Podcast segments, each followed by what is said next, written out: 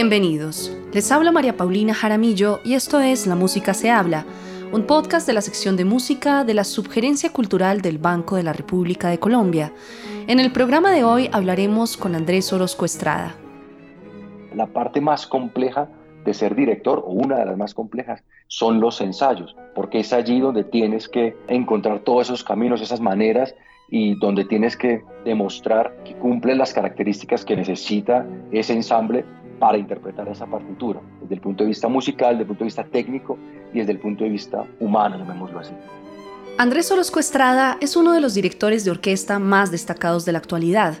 Dirige de forma habitual las orquestas más importantes de Europa, incluyendo la Filarmónica de Viena, la Filarmónica de Berlín, la Orquesta Estatal Sajona de Dresde, la Orquesta de la Gewandhaus de Leipzig, la Orquesta Real del Concertgebouw, la Orquesta de la Academia Nacional de Santa Cecilia y la Orquesta Nacional de Francia, así como las principales orquestas estadounidenses como la de Filadelfia y la de Chicago. Ha dirigido conciertos y representaciones de ópera, tanto en la Ópera Estatal de Berlín como en el Festival de Salzburgo, y dentro de su discografía se encuentran varios álbumes con todas las sinfonías de Brahms y Mendelssohn, grabaciones del Pájaro de Fuego y la consagración de la Primavera de Stravinsky, y los conciertos de las óperas de Richard Strauss, Salomé y Electra, y un ciclo sobre Borjak. En la actualidad es el director titular de la Orquesta Sinfónica de Viena, de la Orquesta Sinfónica de Houston, de la Filarmónica Joven de Colombia y de la Orquesta Sinfónica Freshenet de la Escuela Superior de Música Reina Sofía. En el programa de hoy hablaremos con Andrés Orozco Estrada sobre su trayectoria artística, su proceso creativo y el impacto de la música en la sociedad.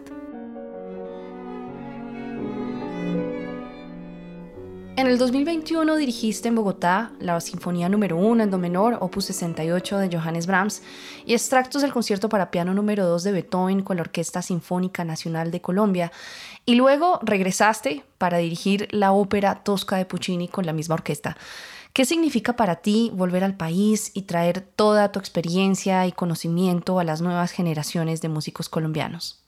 Siempre es una, una gran alegría poder estar aquí compartiendo siempre es una gran responsabilidad y eso pues me, me alegra mucho,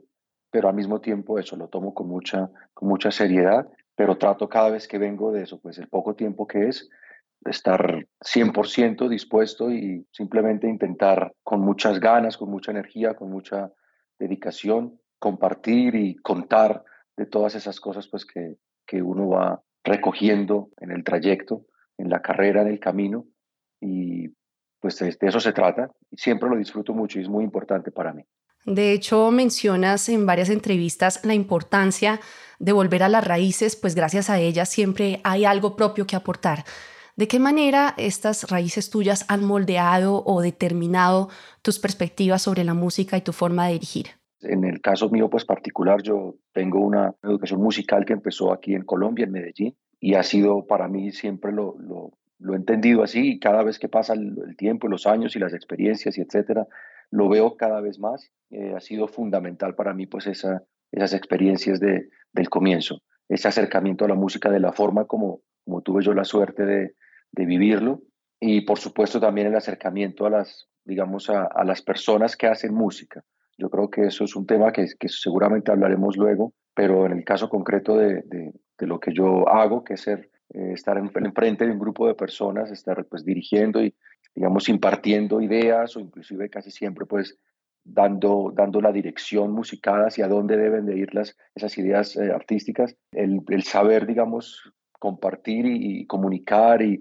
estar en contacto con, con, un grupo de personas es muy importante. Yo creo que eso, eso no, no creo, estoy seguro que eso definitivamente para mí ha sido una gran suerte esas primeras experiencias musicales en una orquesta aquí, aquí en Colombia, en, Medellín, en este colegio que es el Instituto Musical Diego Echavarría, donde precisamente eso, empecé a tocar el violín muy pequeño y tocaba en la orquesta y ahí descubrí esa primera versión, llamémoslo así, de lo que es un director de orquesta, en este caso inclusive una directora, la maestra Cecilia Espinosa. Entonces, eso por un lado, y para no extenderme demasiado, la parte, digamos, artística ya, ya como tal, pues eso se va formando, se va moldeando, uno va aprendiendo, cada uno pasa por diferentes escuelas, eh, momentos, inclusive diferentes partes del mundo en sus estudios, etcétera, y se va llenando pues de muchas experiencias, informaciones, conocimientos, y creo que la magia está no solo en saber pues mezclar todas estas tendencias, todas estas experiencias y crear pues al final un,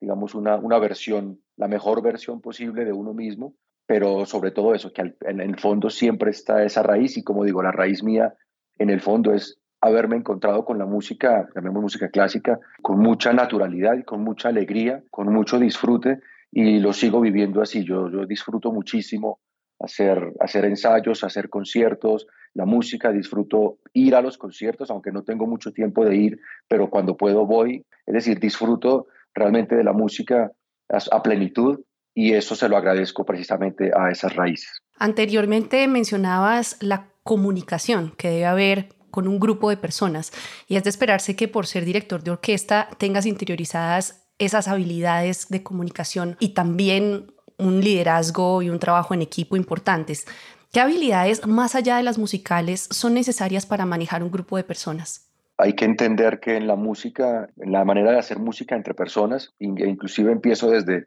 no necesariamente desde, el director y la orquesta, sino entre los mismos eh, músicos, entre ellos, sea entre los, un grupo de cámara, los mismos eh, músicos de la, de la, misma sección de una orquesta o en un coro, entre los cantantes, haciendo una ópera, en fin, lo que sea. Hay que entender que hay que saberse escuchar primero que todo y saber tener, pues, tener muy en cuenta lo, lo, que la otra persona te está contando. Y hablemoslo, aunque sea un poco abstracto desde el punto de vista musical, o sea, lo que te está contando a través de la música, la manera que el, que el, que el colega, que el vecino, que el del frente, en la orquesta, en fin, en lo que sea, está expresando, está interpretando la misma obra que estás tocando tú quizás con la misma música, si es la misma sección, o con, la, con una, una, parte, digamos, complementaria de la misma obra, pero en esa, en esa conversación, llamémoslo así, pues hay que saber escuchar. Una de esas características importantes de,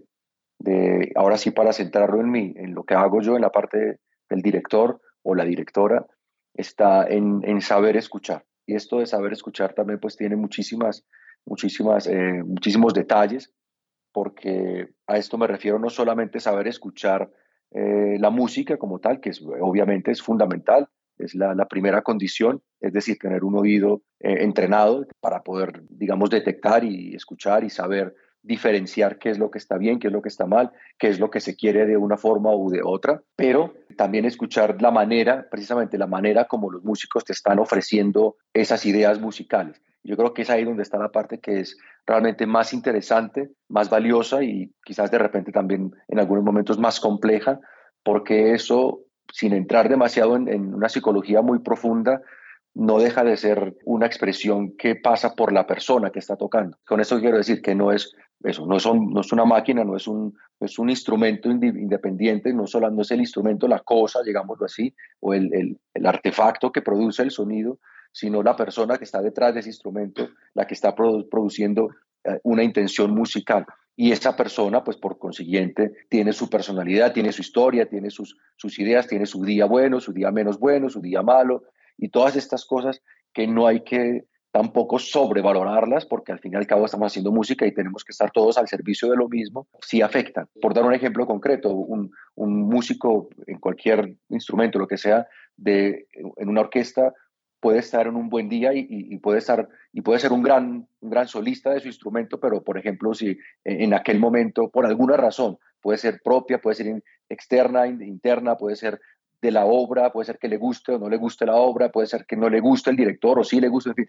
a la hora de tocar la manera de tocar puede ser muy diferente, tocando la misma obra, la misma partitura, las mismas notas, una semana después, un día después, eh, una, una hora después, y todo eso hay que saberlo, digamos, regular y tenerlo presente. Lo que sí es importante es que sobre todo cuando hay, digamos, una dificultad en algún pasaje, en algún momento de la obra, en un ensayo, creo que esa, tener esa, en el caso mío personal, para mí es así, habrá otras, otros puntos de vista, pero para mí es importante intentar en el proceso de, mejorar, de corregir esta idea musical, tratar de entender, tratar de percibir un poco también quién es la persona para saber la manera como te acercas a ella, porque eso no es, no es igual si le estás hablando a una persona que de repente entiendes o te das cuenta o percibes o conoces porque ya has estado con, en interacción con este grupo que, que de repente es un poco más inseguro o insegura, aunque toque bien, pero es un poco más, con una personalidad un poco menos, un poco más frágil, digamos, es diferente a cuando pues interactúas con una persona que es mucho más extrovertida, por decir algo. Cada cual recibe las, los comentarios, las críticas, en fin, de una manera diferente. Entonces, repito, no es, no, tampoco me interesa eh, que decir con esto que, que hay que estar pues todo el tiempo cuidando cada palabrita y sin saber cómo se habla, porque tampoco es eso, pero sí ha sido para mí importante en ese papel es saber con quién, con quién tratas. Eso yo creo que, que es muy claro. Y al mismo tiempo, para culminar la respuesta, pareciese un poco el contrario, no lo es, pero parecía un poco el, otro extremo de lo que acabo de decir, es que como director pues tengo que tener muy claro, o tienes que tener muy claro qué es lo que quieres. Entonces hay que buscar también en ese proceso de comunicación y de interacción, lo que hay que buscar es siempre eh, transmitir tus ideas y lograr sacar esas ideas del, del, grupo, del colectivo, de, esa, de esta orquesta, el coro, lo que sea. Y en ese sentido es importante lo que dije antes, pero también es muy importante el tener una claridad eh, absoluta sobre lo que quieres y, saber cómo lo vas a conseguir. Desde el punto de vista técnico, desde el punto de vista musical concreto, en esa combinación de cosas creo que está un poco como, el, como la parte más importante en esa interacción desde el punto de vista pues, social, humana de la música. Y al final lo último es que sí, siempre tenemos un poco como la, la suerte, llamémoslo así, y es que nuestras, nuestras reglas de juego, llamémoslo así, es la partitura. Entonces, eso digamos que por encima de cualquier cosa es la base, es el mapa para todos y eso digamos que en realidad no se modifica, es, está determinado o predeterminado y con eso, con esa base se trabaja. Entonces eso digamos que, ¿por qué lo menciono? Porque al, final de, de, todo, en muchos momentos donde hay diferentes aproximaciones, por ejemplo, de una frase, de una, de una intención, lo que hay que buscar, si no, se, si no se logra, digamos, un consenso, por decirlo así, es, bueno, pero ¿qué es lo que está escrito en esa partitura. Y esa, y esa, esa casi siempre, muchas veces es la, es la mejor manera también de resolver muchas de esas dificultades. Y todo esto lo, lo digo porque me lo preguntas en el tema la, del liderazgo y esto, pero lo digo porque esto tiene que ver también mucho con lo que, con lo que una orquesta es en una sociedad y es, y es eso, es que entender que lo que hacemos en una orquesta de alguna manera se podría entender como un reflejo más o menos, en cada caso pues será diferente, un poco más, un poco menos, de lo que es la, la sociedad como tal afuera, digamos, ¿cierto? La sociedad normal. Teniendo la, la suerte, digámoslo así, la gran suerte de que cuando estamos en la orquesta si todos esos parámetros que he mencionado antes del respeto, del escucharse, del entender, de las reglas, en fin, de la partitura, si todo está en su lugar, esa interacción, esa sociedad se lleva a cabo de una manera muy, normalmente muy, muy positiva y casi siempre muy, de manera muy armónica, porque al final a la hora de tocar el concierto pues tenemos que estar todos, en el mejor de los casos por lo menos, como se dice, jalando para el mismo lado. Todos tenemos que estar buscando el beneficio común, que es que el concierto, que es la interpretación de esa partitura, sea la mejor posible para nosotros en el momento. Hay también una relación con el público. Cada vez más surgen iniciativas como conversatorios y charlas antes de los conciertos, secciones de preguntas. Incluso muchos directores hablan en el concierto con el público para explicar las obras que van a interpretar. ¿Puede la música hablar por sí misma? ¿Hasta qué punto es necesario darle al público un contexto que complemente, digamos, su experiencia en el concierto? Todo es posible. Yo creo que hay que empezar, hay que partir de ahí, que todo es posible y todo, todo puede funcionar. Con esto quiero decir que así como puede funcionar perfectamente un concierto donde no hay, no hay ninguna, digamos, interacción eh, hablada, no hay ninguna explicación ni nada de estas, de estas cosas que tú mencionas, de estas, de estas iniciativas, estas cosas que realmente, pues, eh, lo que pasa es que aquí se, se, van viviendo un poco más tarde, pero eso existe ya hace muchos años en muchas partes. Pero un concierto puede funcionar perfectamente sin esto, por lo que tú mencionabas en la, misma pregunta, porque la, la música misma la puede puede, digamos, eh, transmitir y puede contarte también muchas historias. De eso se trata al fin y al cabo. Entonces, digamos que eso por un lado. Con esto quiero decir básicamente que, que no es que sea eh, absolutamente necesario, indispensable o inclusive condición para que el concierto salga mejor o para que la gente pueda disfrutarlo más, que haya una, una charla que le explique. No es, no, es, no es una condición indispensable. Pero lo que sí es verdad, y esto, esta ya es la parte, digamos, de, mi concepto más personal, es que eh, en lo que he aprendido, que en esa búsqueda de cómo hacer que la música, pues no solamente para nosotros que estamos en el escenario, sino en esa en esa comunicación e interacción que es la más importante, es la razón por la que la hacemos al fin y al cabo con el público, sí he entendido que entre uno, digamos, más sepa de algo, más lo disfruta. Y eso no le quita la magia, no tiene por qué quitar la magia de, de, la, si digamos, del encanto del momento, todas estas cosas, pero yo no sé si a, si a, todos nos pasa lo mismo, puede ser una cosa muy personal, pero mi experiencia me lo ha mostrado no solo a mí mismo, sino con el público. Yo lo, yo lo comparo, en mi caso es como, por ejemplo, cuando vas a un museo y vas a ver artistas que, que de repente no, no conoces o que no conoces su estilo, o que, no, o que son, por ejemplo, una, alguna una expresión contemporánea, muy moderna, que tú no sabes de dónde viene. Tú tienes una impresión en el primer momento y es muy bonita, es muy valiosa, quizás la, la más importante desde el punto de vista emocional, eh, porque es lo que te genera ese cuadro o esa obra, esa expresión artística. Repito, lo mismo en la música, lo que te genera la música, el momento que la escuchas, esas emociones que no necesariamente tienen que pasar por el cerebro, sino que son casi físicas, corporales, emocionales del alma. Pero cuando estás, me, ubico otra vez yo en el museo viendo, por ejemplo, esta, esta obra, esta expresión moderna, cuando empiezo a leer la, explicación del cuadro, que casi siempre lo hace, todos lo hacemos, leer, a ver, de qué se trata, cómo se llama, quién es el, él o la artista y por qué, empiezo uno a entender la obra y cuando la vuelve a mirar, la mira diferente, la entiende más y casi siempre la disfruta más. Inclusive puede gustarle más o menos, pero como tiene más conocimiento, ese acercamiento a esa expresión artística se vuelve todavía más interesante y todavía más, más profunda y más valiosa es como a todos, a todos nos gusta tener casi siempre un plan. habrá pues gente más aventurera, de espíritu más, más intrépido, pero casi siempre, como cuando uno va de viaje, casi nadie, menos hoy en día, casi nadie se va de viaje sin saber dónde se va a quedar, eh, si se va a ir en bus o en, en, carro, en avión, por dónde se va a ir, cuál es la ruta, a qué horas sale, a qué horas llega, a qué horas va a comer. Uno siempre necesita un poco todo ese plan para saber un poco por dónde se va a mover. Es una cuestión que nos enseñaron así. ¿Por qué? Pues no tenemos que entrar en, en toda esa em, explicación, pues digamos, casi que científica, socio, social, pues del ser humano,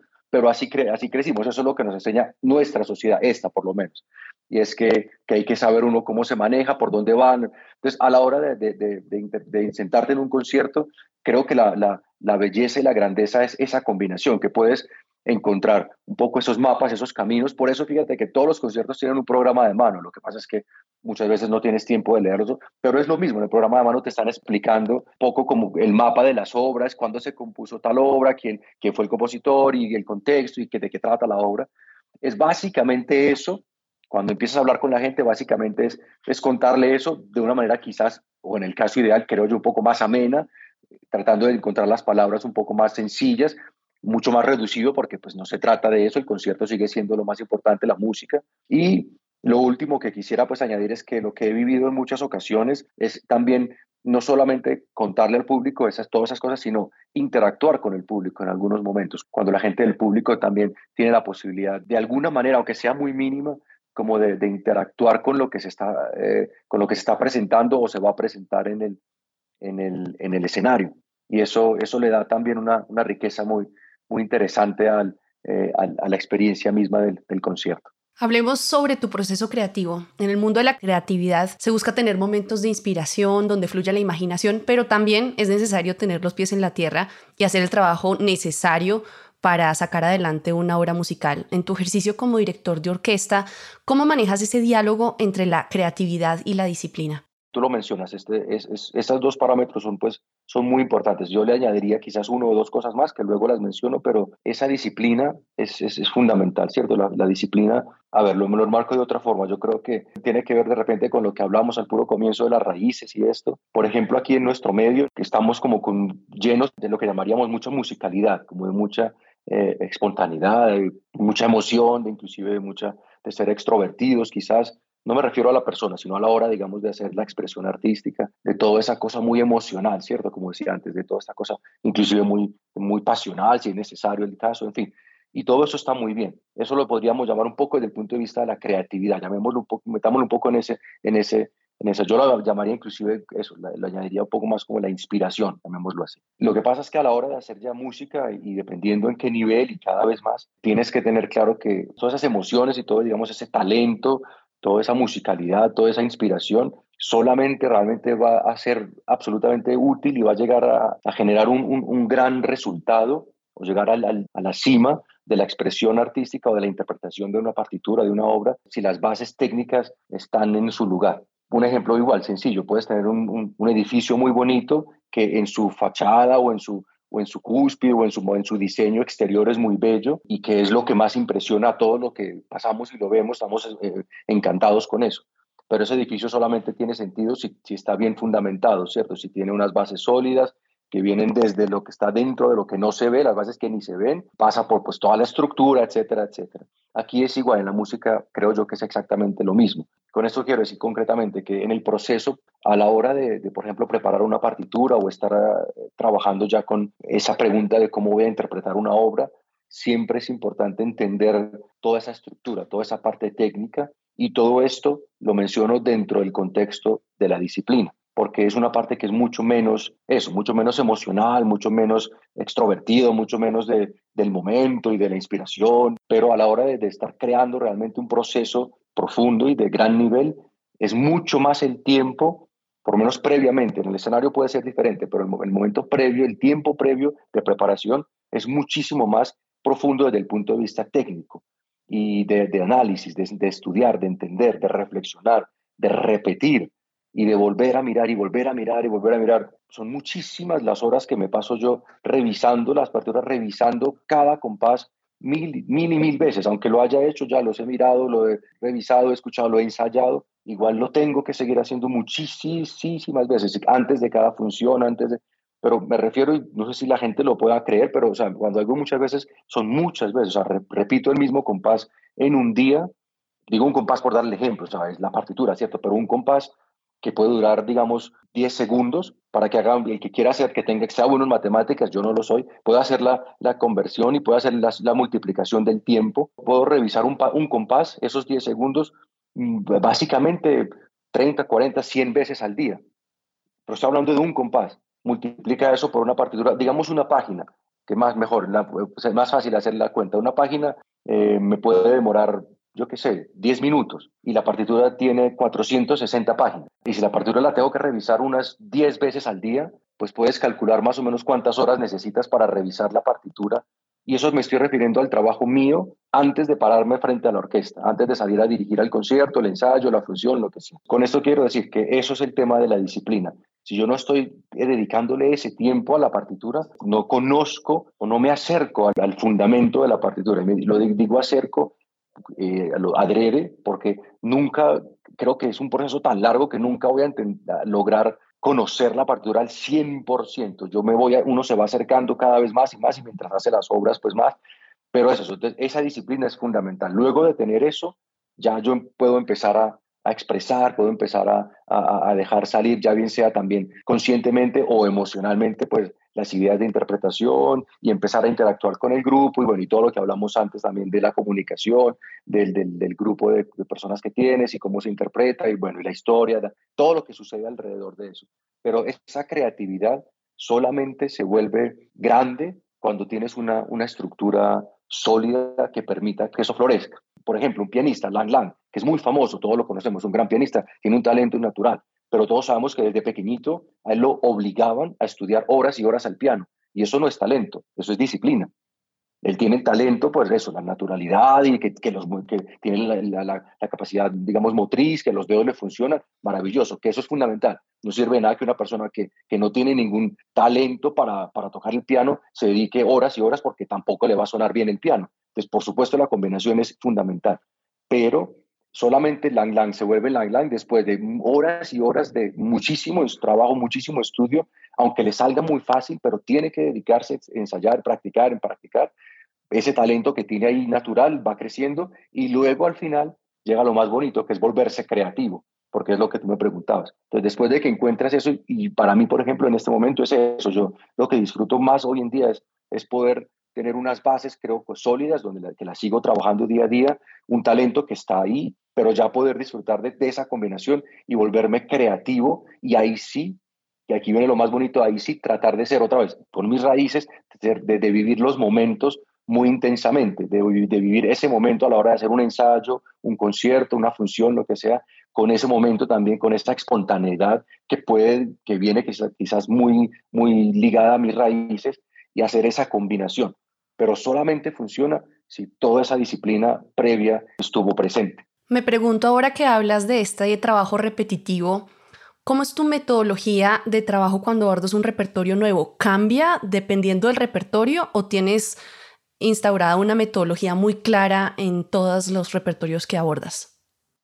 Yo creo que en general es, es, es muy parecido, o sea, digamos que la estructura, el proceso es muy similar. Eh, claro, la diferencia es, digamos, cuando, habla, cuando hablemos de repertorio nuevo, hay también, digamos, dos diferencias entre repertorio nuevo, nuevo del todo, es decir, una obra que nunca se ha tocado, una partitura realmente nueva, o nueva para mí. Para contestar la pregunta, aunque sean obras nuevas, las dos son procesos diferentes. Cuando, por ejemplo, tienes una partitura como Puccini, que ya de, hecho tienes en, tu, en tu oído interior, que es lo que llamamos, como en tu mente, ¿cierto? A ti te suena la partitura ya un poco en, tu, en tu cabeza, porque conoces las melodías, conoces por lo menos las áreas más famosas, sabes más o menos de qué va y conoces la historia, en fin, digamos que te aproximas a la partitura con con un cierto, más o menos, pero con un cierto conocimiento ya básico de por dónde va. Y por supuesto, un pequeño detalle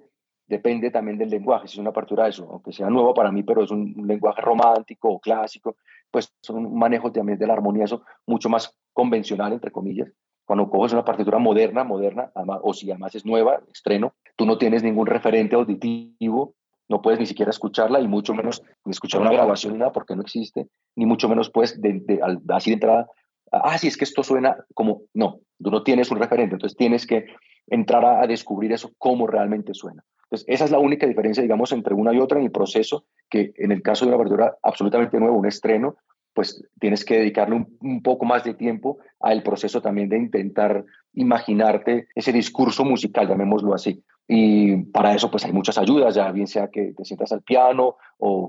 pues cantar mucho, imaginarte, eh, ir, ir, mezclando en tu mente, que eso pues se desarrolla con el tiempo. Al mirar las cosas uno ya se lo va imaginando, uno más o menos piensa, esto, esto seguramente suena así, suena de esta forma. Nunca lo sabes con absoluta precisión, pues porque hasta que no lo toques con la orquesta no tienes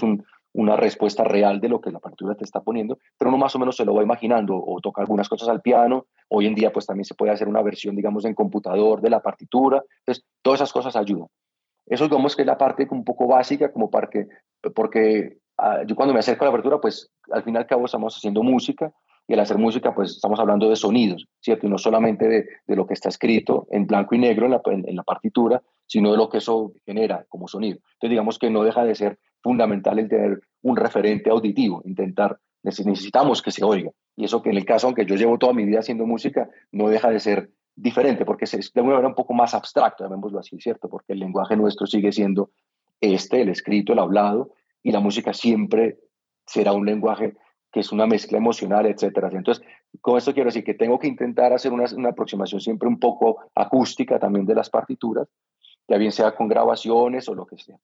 Y luego ya viene lo que un poco parecido a lo que mencionaba anteriormente. Entonces el proceso de entender las estructuras, analizar la partitura, eh, mirar cómo está, cómo está organizada las ideas musicales, cómo, cómo está organizada, digamos, la, la, arquitectura de la misma partitura, por ejemplo, desde el punto de vista de cómo utiliza el compositor o utilizó el compositor toda su, su, paleta de colores, sus los instrumentos, cómo, cómo orquestó la partitura, sus ideas, cómo las desarrolla entonces, empezar a mirar todo eso y todo eso siempre lo mezclo con, con la parte técnica, técnica desde el punto de vista de la dirección. Entonces, ir descubriendo desde el principio, a ver, que, por ejemplo, muchas veces cuando miro una partitura que voy a hacer en, un medio año, en un año más adelante, y la, cojo una partitura, busco una grabación que creo que de repente me va, va a gustar porque de repente conozco al, intérprete y siento cierta afinidad, cojo la partitura, voy escuchando y casi siempre voy marcando, ya sin entrar en mucho detalle, voy marcando las páginas que sé que van a ser complicadas, por ejemplo, desde el punto de vista técnico,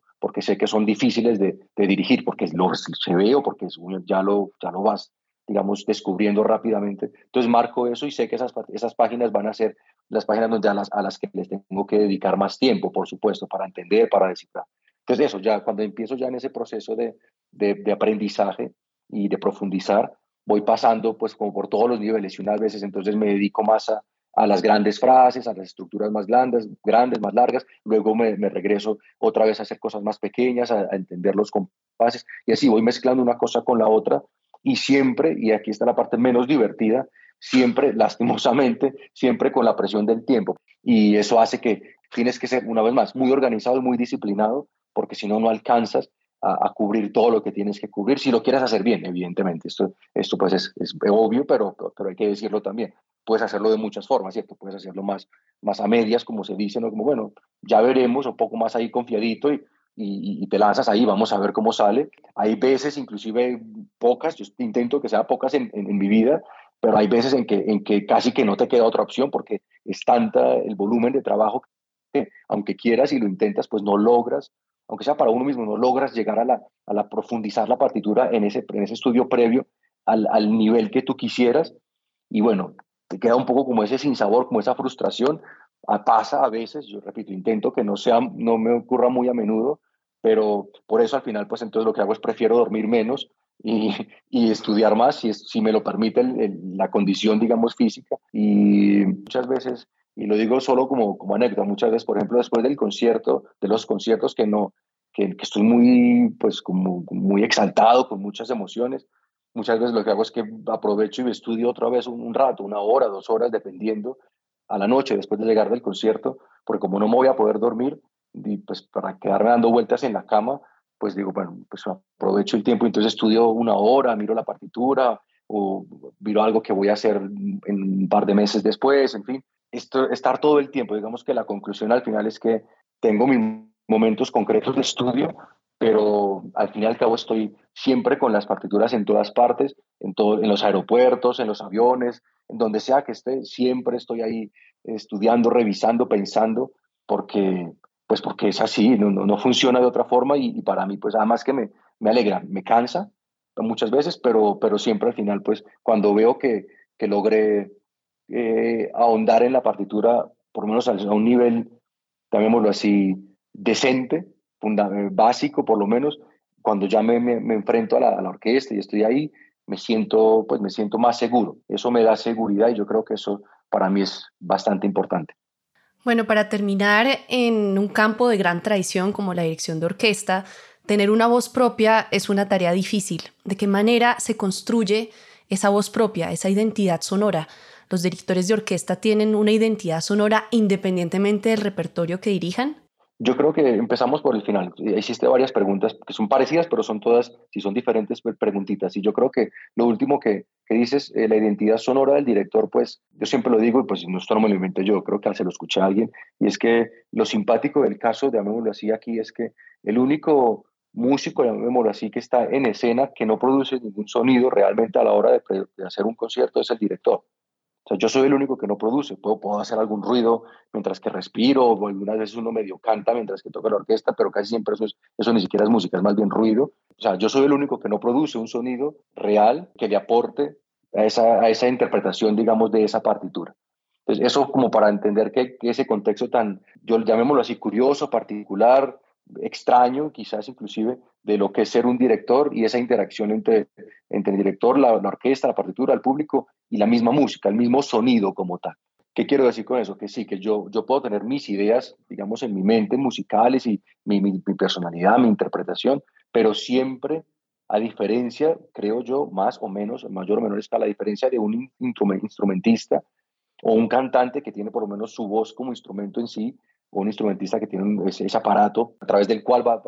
a expresar sus ideas, yo necesito en mi instrumento, pues es toda la orquesta, evidentemente, o el grupo de personas que tenga al frente. Por eso decía lo anterior, yo, yo, yo tengo que buscar la manera de, aunque tenga unas ideas muy claras y tenga mi identidad sonora o tenga mi, mi interpretación, yo lo llamaría inclusive más así, mi interpretación de la de determinada partitura, siempre voy a depender en un enorme porcentaje, sino casi que al 100% de ese instrumento, es decir, de ese grupo de personas, de esa orquesta o coro o en fin, ensamble que tengas al frente. ¿Eso qué quiere decir? Que al final, aunque yo tenga muy claras mis ideas, aunque yo tenga muy claro qué es lo que quiero decir, cómo lo voy a decir, voy a depender de, de los otros. Entonces, en esa, en esa combinación, pues ahí está, digamos, una gran magia. Es un, es un trabajo difícil. Yo creo que eso es lo que hace de alguna manera hasta cierto punto, no, a cierto punto no creo que absolutamente la gran diferencia entre grandes directores y quizás menos grandes directores. ¿En qué sentido? Que por supuesto necesitas una gran inspiración, o sea, hacer que ese director tenga unas grandes ideas musicales interesantes, que sean brillantes, pero al mismo tiempo tiene, tienes ese, ese, esa, esa mente de ese director o directora brillante, solo la vas a poder descubrir si lo logra transmitir en, en la música. ¿Cierto? Porque no te sirve nada. Tú ves un director, Carlos Kleiber, un director que, que, se, que considera, digamos, en el mundo, en el mundo perdón, de, de los directores de nosotros, eh, como el gran referente, el maestro, grande maestros.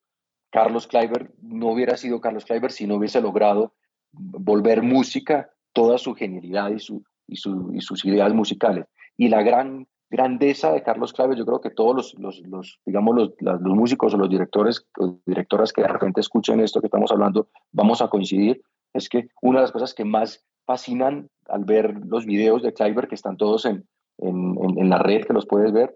es los ensayos, es ver sus ensayos, la manera como él se aproxima no solo a la partitura, sino cómo él interactúa con la orquesta y cómo va consiguiendo lo que quiere. Es ahí donde está eso, esa gran magia. Y yo siempre lo he dicho y se lo digo cuando hago algún taller o converso con algún director joven que me pregunta o algo. Y lo mismo lo siento yo inclusive. La parte más compleja de ser director, o una de las más complejas, son los ensayos, porque es allí donde tienes que encontrar todos esos caminos, esas maneras y donde tienes que demostrar que cumple las características que necesita ese ensamble para interpretar esa partitura, desde el punto de vista musical, desde el punto de vista técnico y desde el punto de vista humano, llamémoslo así. Todo eso para contestar que sí se puede tener una identidad musical, tú puedes tener unas ideas muy claras, dependiendo inclusive de tu, del conocimiento del repertorio, del conocimiento de la orquesta con la que vas a tocar, ya empiezas a crear cierto lenguaje propio, llamémoslo así, la manera como, como se interpreta, como se cuentan las, las frases musicales, entonces ya cada vez vas creando más y por eso es que es tan bonito tener tu propia orquesta. Cuando eres titular, como llamamos, eres el director de una orquesta, generas eso, porque estás muy, pues, semanas por semana trabajando con ellos, entonces vas creando ese, ese lenguaje, esa manera común de expresar las ideas musicales. Entonces ahí logras, logras eso, o sea que ahí consigues un poco esa, esa identidad. Es un trabajo que al tienes que conseguir día a día y es el gran reto y confiemos pues en este proceso que ojalá sea todavía muy largo de mi vida como director, pues yo pueda seguir descubriendo no solo mi identidad, mis ideas musicales, sino poderlas saber compartir con, con los grupos de personas con los que interactúen, sean aquí o donde sea que esté, y que sobre todo juntos pues encontremos la mejor manera de, interpretar esas partituras y por supuesto poderlas transmitir a, a quien nos escucha.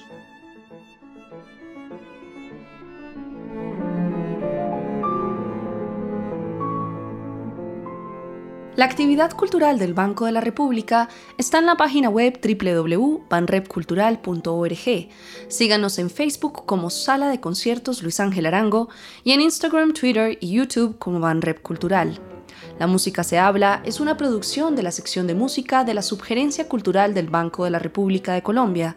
La música de este podcast es parte del trío Opus 32 de la compositora colombiana Amparo Ángel, interpretado por el Swiss Piano Trio, grabación que hace parte del disco Compositores de Nuestro Tiempo Volumen 2, editado y publicado por el Banco de la República. Mi nombre es María Paulina Jaramillo. Hasta una próxima ocasión.